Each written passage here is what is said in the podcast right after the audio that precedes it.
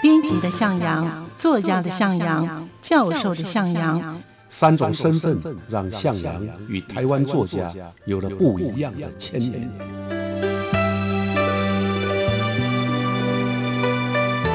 听向阳与徐凡谈他的作家朋友们在写作这条路上，生命与创作如何交织出最灿烂的光芒？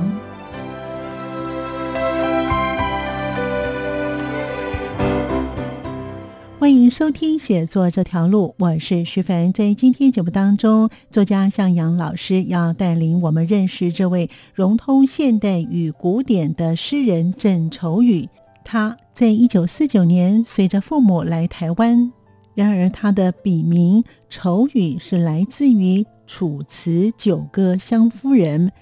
有论者认为，郑愁予他的诗有古典的神韵。他也认为自己并没有继承古典诗文，只是因为他有古典诗人的情操，新诗语言用的是白话文，也表现了主题，也是来自于平时的生活体验。我们就跟着向阳老师的脚步，一起去认识这位诗人。欢迎收听。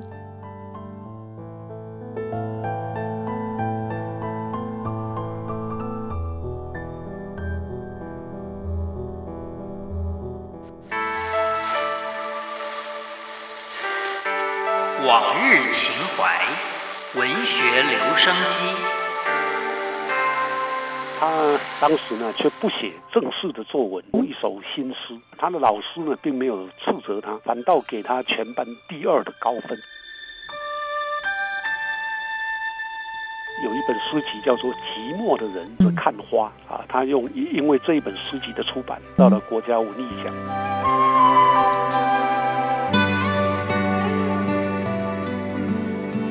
郑愁予的诗啊，通常会把古典的语言跟现代人生活的情境加以巧妙融合。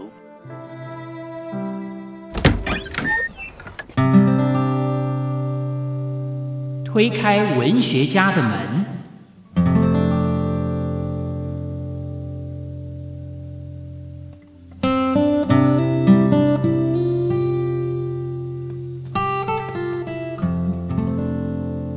欢迎收听《写作这条路》，我是徐凡。我是向阳，今天呢，向阳老师呢要带领我们认识呢这位作家。我相信呢，许多朋友们都对他并不陌生，他就是融通现代与古典的诗人郑愁予。我们呢，先来了解呢他的一些的生平的事迹。老师，郑愁予呢，他是呃怎么样开始出道写诗作的呢？老师，呀，啊郑愁予在台湾啊，嗯众多的诗人当中啊，嗯算是非常有名气。是的，而且几乎人人知道他，因对为他课本里面只有他的诗。对，那郑愁予他的本名叫郑文涛，嗯哼就是韬光养晦的韬对，文章的文。对，那个笔画很多啊，啊，是啊，笔画很多嗯啊。他是一九三三年出生于山东济南，嗯，所以算起来现在二零二一年了、所以他80他也算非常嗯长寿啊、对非常对健康的一个诗人嗯。，对对，没错，那他童年时代啊，就随着父亲跟母亲，因为他的父亲的职业的关系啊，走遍了中国的大江南北，哦，所以这让他的阅历非常丰富，嗯观察呢也相当敏锐。那他母亲小时候呢就教他读古典诗词，嗯所以他有丰富深韵的古典文学修养。嗯哼。我们看他使用的笔名啊，嗯为什么叫愁予？嗯啊，就是啊愁闷的愁，给对予的予。等于很美的啊这名字个就哦。从《楚辞》啊《九歌》嗯湘夫人》这一首这一这一篇里面出来的。在《湘夫人》这里面呢，有一个弟子降西北主。嗯木渺渺兮愁予，那就是后面的那个两个字的愁予，所以基本上他连笔名都用了古典的典故。嗯，那他是在十六岁的时候跟随着父母亲来到台湾，对，那是一九四九年的事。当时呢，中华人民共和国成立了，啊，嗯，所以国共内战的结果，政府就来到台湾，没错。所以他们也就跟着来台湾了。嗯，那他先在新竹中学三年级就读，嗯哼，呃啊，作文的时候呢很特殊，啊，他的我们早年的作文呢、通常就是要写八股文呢、啊嗯 就是起承转合啊，然后用毛笔字 写。我以前要用毛笔字哦写以作文前，早年都这样、哦啊。那他当时呢，却不不写正式的作文，哦而用一首新诗。那他的老师呢，并没有斥责他，哦，反倒给他全班第二的高分。嗯啊，在学生面前呢称赞他啊，这对他写作啊有很大的鼓励。高中毕业以后呢，他就考进了中兴大学法商学院。嗯在一九五一年那一年呢，他开始发表诗作，他的嗯第一首诗作叫《老水手》啊，就投稿给《野风》杂志。嗯野风》呢是一九五零年代非常重要的文学杂志，那获得刊登，也领到了他的生平的第一笔稿费。嗯后来呢，他就开始在《野风》，还有当时的《智利晚报》啊，也有一个《新诗周刊》啊，是由季璇跟秦子豪啊两个人主编。那他也在上面发表诗作，所以他的开头啊，他的诗是受到诗坛相当的肯定的。对，那等到毕业以后呢，他被分派到基隆港务局工作。那这个时候他已经很有名声了，就是写作的在诗的名声上面，季璇非常赏识他。嗯嗯，所以他在一九六三年呢加入了现代诗社，对，这个时候他三十岁。嗯哼，那到了一九六八年呢，啊，他因为写诗写得很好，那他呃有了一个机会，就到美国了，嗯哼，到了爱荷华大学，在英文系啊那边有一个 writers workshop，嗯就是作家工作坊嗯哼深造。那这个是有学位的啊，就是哦培养作家，但是有学位，他就取得了艺术硕士的学位。嗯嗯嗯，毕业以后呢，也任教美国爱荷华大学还有耶鲁大学东亚语文学系，教授中国现代文学。那么，一九七四年呢，郑愁予啊，他的名字啊重新出现在台湾的诗坛嗯啊，他的诗集呀啊叫《郑愁予诗选集》，嗯嗯，另外一本是《郑愁予诗集对》，，这两本都受到读者非常的喜爱，而且销售的很好呢哎不，断的再版对，啊，所以就使他成为当时啊最受欢迎的诗人。嗯啊，大概能跟他相并的就只有余 光中，啊，嗯哼，那到现在为止啊，他的诗集在台北、香港、北京啊，总共出版十六种以上。哇，那郑愁予诗选集大概印了一百五 十刷，啊，假设我们一刷是两千的话，哇，一百五十刷就大概有三十万本吧。哎呦，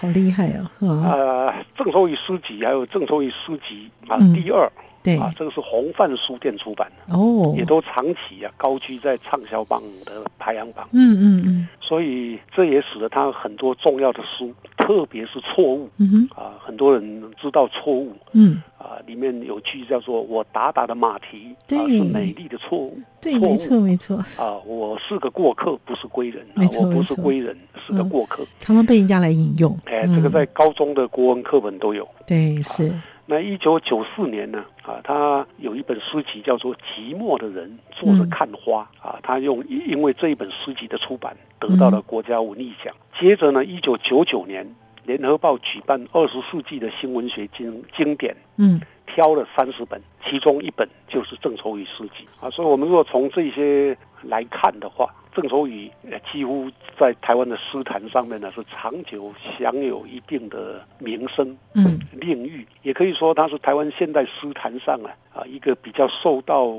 大众欢迎的诗人，嗯也令人着迷啊他的文字。那他的人生跟他的诗一样，就像行云流水一般，其中有着古典啊的美，也有现代的美啊，其中有着粗犷啊，也有柔婉啊，就是非常柔媚的部分。这就成就了诗坛所说的所谓正愁与传奇。嗯所以他的生命啊，他的人生大概诗作跟人一样啊，都有传奇色彩。哼，真 的，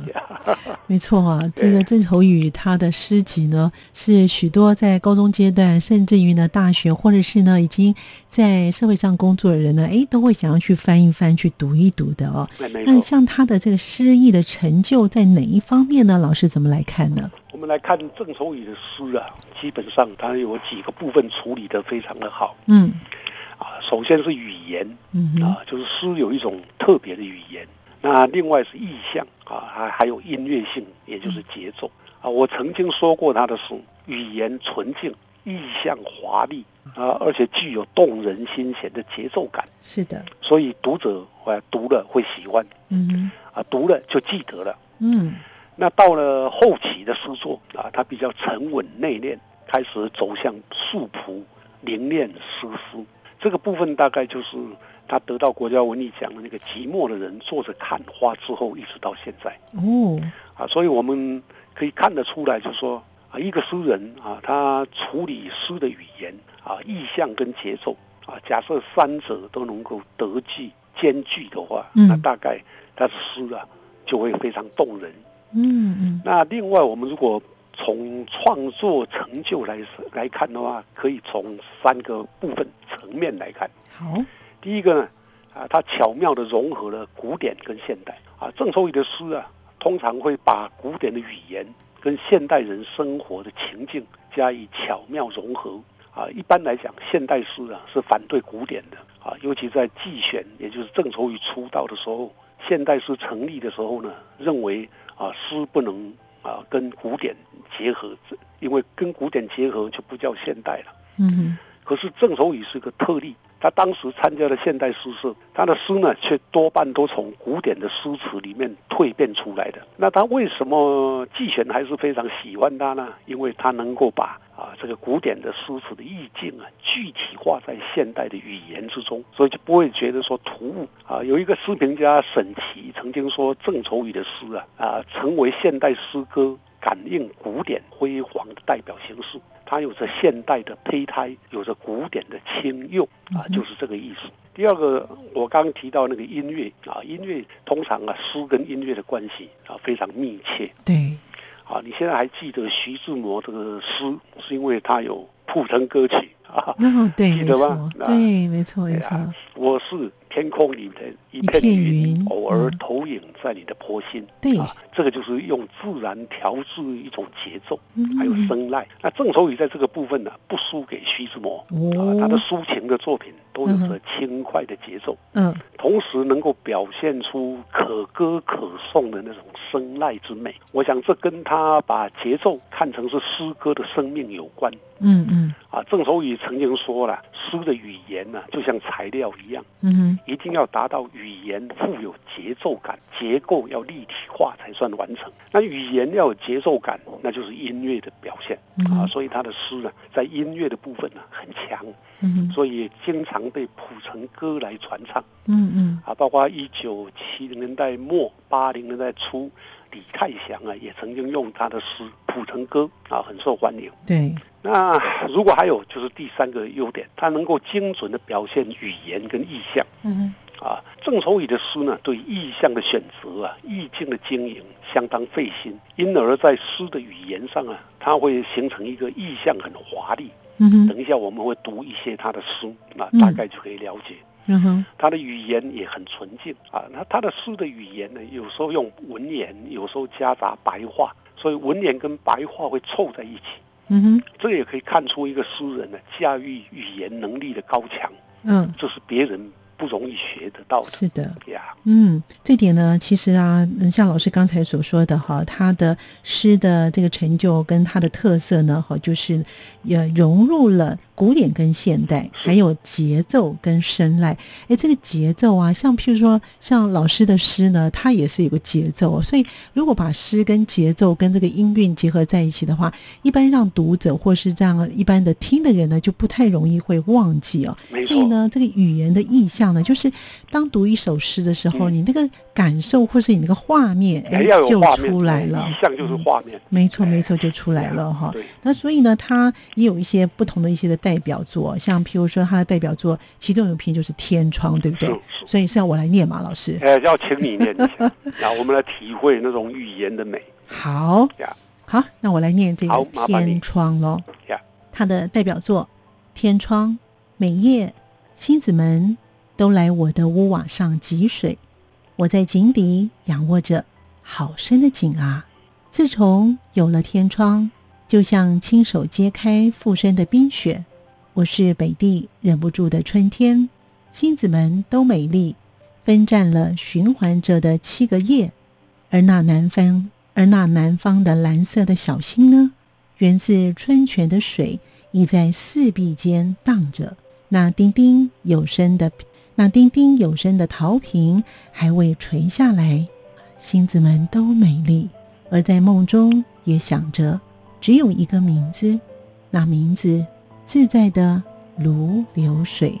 嗯，很好。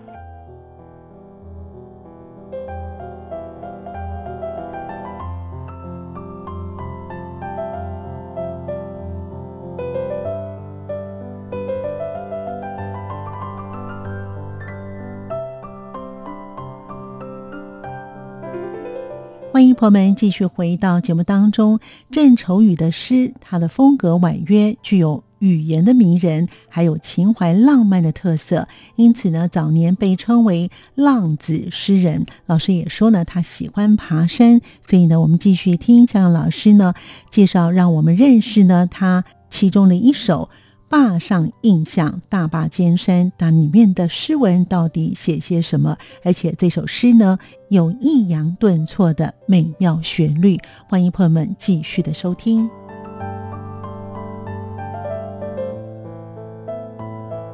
那除了诗呃散发的这个魅力以外呢，他还擅长调制语言节奏。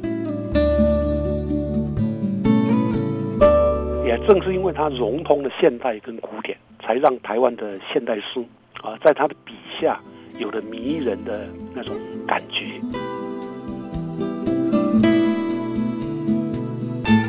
最迷人的还是他语言跟意象，还有节奏的处理。我们听这一首诗啊，嗯啊、尤其你朗诵起来啊，就会感觉到好像有那种叮叮当当的声音、啊，那嗯叮叮有声的陶瓶是还未垂下来嗯啊，这种感觉呢啊是要写他晚上睡不着觉啊，所是以看着天上的呃房子里面有天窗的房子啊，嗯看着天上的星星。我们一般写作呢，会说我躺下来看着天上的星星啊。那诗人写法不一样，他说嗯每夜星子们都来我的屋瓦上汲水，我在井底仰卧着，好深的井啊！对这个时候啊， 天窗啊，跟他睡的地方就变成一个井了啊，这就是诗人厉害的地方。那接着他第二段他说，呃，自从有了天窗，就像亲手揭开附身的冰雪，我是北地忍不住的春天啊，嗯这个很具体的把那种感情写出来。对那这首诗基本上呢，是一首充满梦想跟憧憬的诗，也就是我们刚刚讲的，那个语言非常迷人。嗯啊，那情怀呢也很浪漫。在《天窗》这首诗当中，他表现了一种对朋友的想念。他很巧妙地用天窗作为他要表达情感的一个比喻，所以他就让人间的感情跟天上的星座有了连连结。天上的星星，地上的人，透过天窗作为一种媒介，就取得了互相映照的管道。嗯嗯所以诗人的怀人情怀，也就相对的，就像天上的繁星繁星嗯一样嗯的美丽。是天上的星星啊，这种也是很多歌啊、很多诗啊歌咏的对象啊啊。所以星星啊，让我们天对着天上的星星，嗯遥望着天星，然后去思念某一个人、故人、家人、情人啊，这种感觉，这就是这首诗一开头就吸引了我们。那郑愁予呢，也擅长运用那种我们日常的生活的一些器皿哦啊，比如说啊，在这个诗里面呢、天窗表达的是幽深、绵密的情感，嗯景也是一样。嗯啊，就是很深的井，那表示我的思念非常的深，所以就能够洋溢出平易近人的魅力。你就算不晓得这些这些用语，天窗啊、井啊，它象征什么意涵，可是那个图像就让人觉得好美。好，那除了诗呃散发的这个魅力以外呢，他还擅长调制语言节奏。啊，所以我们刚刚就说，语言啊是一首诗最重要的因素。对那郑愁予啊，在这个诗里面表现的这个天窗呢、跟他传颂人口的诗作，就像错误啊，我刚刚有练过错误，对都啊具备了强烈的音乐性。嗯嗯你练练起来，您刚刚已经练过了，嗯那种感觉就是不一样。对比如说啊，在倒数第二段，他说星子们都美丽，嗯分散的循环着的七个夜，而那南方的蓝色的小星呢，源自春泉的水已在四壁间荡着，那叮叮有声的陶瓶还未垂下来， 哇，老好，师那种念感的，觉就不一老样师了。念的超好的，那种哦感觉行意了境我都就不过来了故。意 好，那到最后一段呢，就是要让你去背它的了。他说、嗯哼啊，行子们都美丽，而在梦中也想着的，只有一个名字，那名字自在的如流水，啊，天上的星，梦中的名字，还有我们自然间所看到那个流水，流水也是一种声音啊，叮叮有声对啊，水。嗯哼，所以这里面就运用了相当多我们刚提到的那种语言的迷人的地方。嗯嗯，他因为想表达想念啊，所以诗里面的那种感觉呢，啊，就是不断的循环啊，叮叮咚咚，叮叮咚咚，嗯表现出一种错落有致、声韵动人的韵律，这就是它的具有现代感的音乐性。嗯啊，那这首诗呢，我们用念的朗诵很好，也可以在心中默念。如果啊半夜睡不着觉，默念着这首诗，看着天上的星星，我相信一定能够体会诗里面那种内在情感，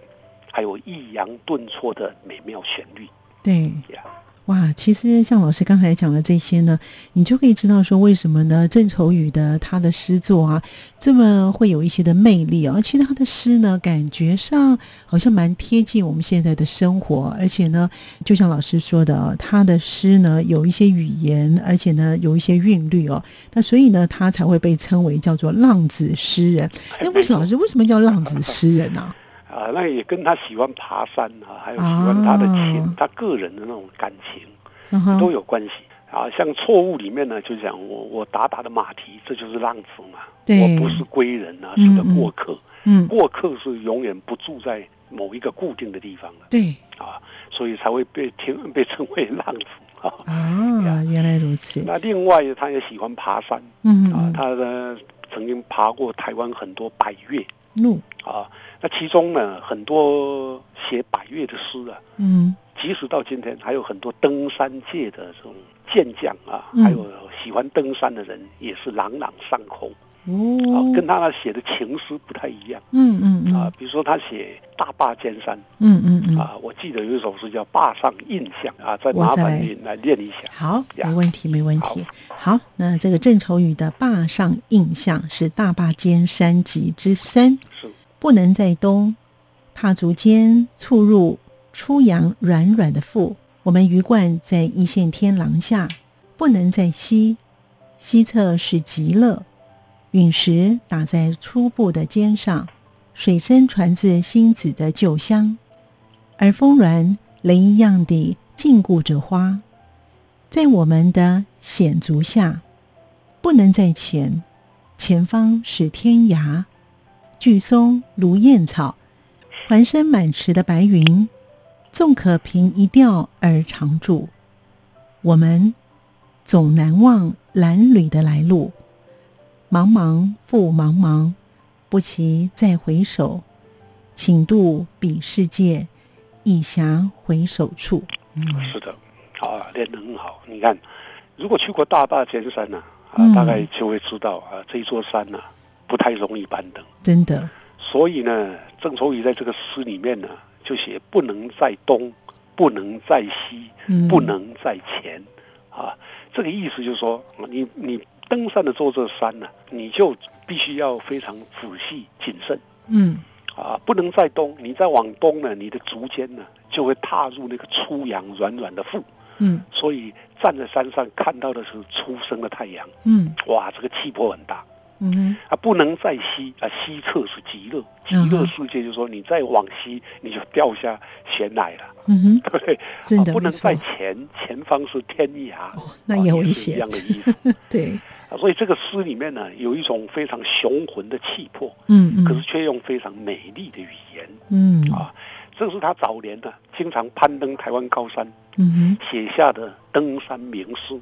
登山界的人士啊，对这些诗都耳熟能详。哦，我刚刚提到的那那几句话都嗯是。嗯，啊哇，，比如说像不能在前，前方是天涯。对，那巨松呢，就像燕草一样，嗯环生满池的白云。其实白云在天上哪有哪有可能满池呢？对，那那是因为啊，在山里面会有一些池啊，啊，你可以看到天上映照的白云啊。哦，纵可凭一钓而常驻，就算我们可以说用钓钓鱼的方式啊，让云呢、常驻在这儿，我们难忘男女的来路。那这个呢，其实在写登高要戒慎，就是我们登高山呢、要很谨慎的心情。那这首诗维持着早期郑愁予诗风的细腻华丽，可是因为它是实际的登山踏查，嗯哼，是一步一脚印写出来的，所以传达出的是那种雄山伟岳的气魄。我刚嗯也谈过了。嗯那嗯结句最后的句子呢，用五言的方式来表现，嗯五言绝句的方式来表现，嗯，好像就是一首寄啊。我们说天上这个佛教那个寄语呀、嗯，嗯嗯嗯，茫茫复茫茫，不期再回首。情渡彼世界，一暇回首处。啊，这种感觉呀、嗯有技师的那种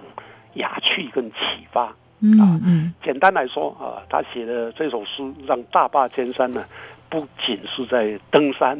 还有自然，同时也有一个哲学上的高度。，对，其实呢，对一般人呢、这个大坝尖山我是没爬过了，可是呢，我就是朋友爬过之后 哎对，你可以感觉说他的，像我有一个朋友，他爬了大巴尖山呐、他就说哦，那个他照出来那个照片给我看，好美哦，真的就像是郑楚瑜写的这首诗一样没错哈、那是不是可以请老师呢帮我们总结一下呢？这位呢融通现代与古典诗人的郑愁予呢？好，那我们在读郑愁予的诗的时候呢，嗯啊，当然就是不能忘掉他具有非常深厚的古典文学的素养，是，可是他同时呢又善用我们在日常生活当中的语言嗯啊，去营造现代的意境嗯，或者现代感。是，也正是因为他融通了现代跟古典，才让台湾的现代诗啊，在他的笔下有了迷人的那种感觉。嗯作为一位诗人啊，他大概啊在写作的历程当中呢，有不同的阶段、不同的表现。嗯，可他最迷人的还是他语言跟意象还有节奏的处理。好，所以呢，这就是呢，老师告诉我们的。啊下回我们在看这个郑愁予这位诗人的诗集的时候呢，你就会有更多的一些的感触哦。非常谢谢向老师，也谢谢听众朋友的收听，我们下次见了，拜拜。下次见，拜拜。